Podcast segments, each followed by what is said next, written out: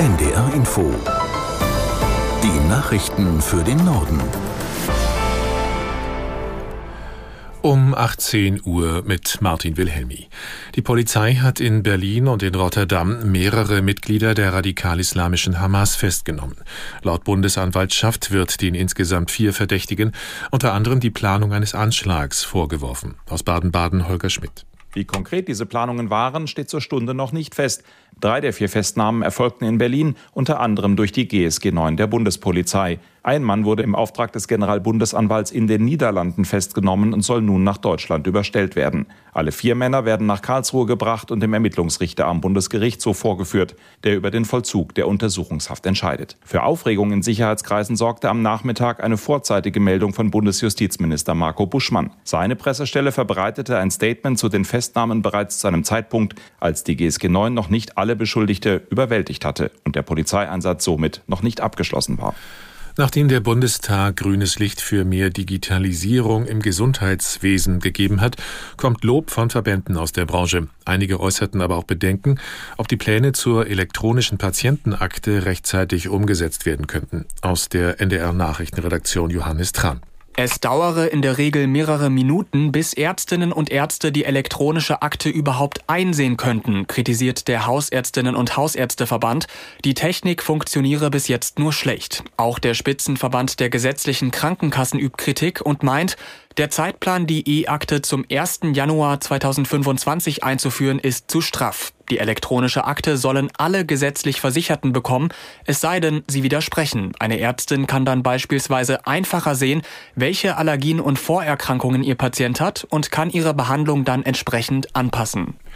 Wenn Eltern sich um kranke Kinder kümmern müssen, können sie die ärztliche Bescheinigung künftig auch telefonisch bekommen. Möglich sein soll dies ab nächster Woche. Das haben der Spitzenverband der gesetzlichen Krankenversicherungen und die Kassenärztliche Bundesvereinigung mitgeteilt.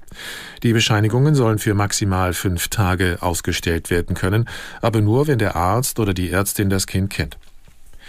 Die Ukraine hofft beim aktuellen EU-Gipfel auf einen offiziellen Start der Beitrittsverhandlungen.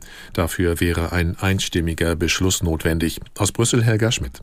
Viktor Orban, der ungarische Regierungschef, stellt sich nach wie vor quer. Er sieht die Bedingungen für Beitrittsverhandlungen mit der Ukraine noch nicht erfüllt. Hinzu kommt, dass Orban in einem Punkt die Fakten auf seiner Seite hat. Die Brüsseler EU-Kommission hat nämlich auch festgehalten, dass die Ukraine noch nicht alle Bedingungen für den Beginn von Beitrittsverhandlungen erfüllt, geht aber davon aus, dass das Ziel demnächst erreicht wird. Von Fundamentalopposition ist deshalb auch auf ungarischer Seite gar nicht mehr die Rede und das schafft Raum für weitere Gespräche, die zu einer Einigung führen könnten. Der russische Präsident Putin hält an seinen Kriegszielen in der Ukraine fest. Putin sagte in seiner Jahrespressekonferenz, Frieden werde es erst geben, wenn alle Ziele erreicht seien. Aus Berlin Jürgen Buch.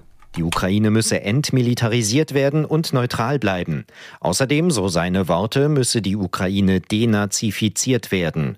Auf die Frage, ob es in Russland eine weitere Mobilisierungswelle geben werde, beruhigte er seine Landsleute. Es gebe inzwischen mehrere hunderttausend Freiwillige. Das reiche vollkommen aus.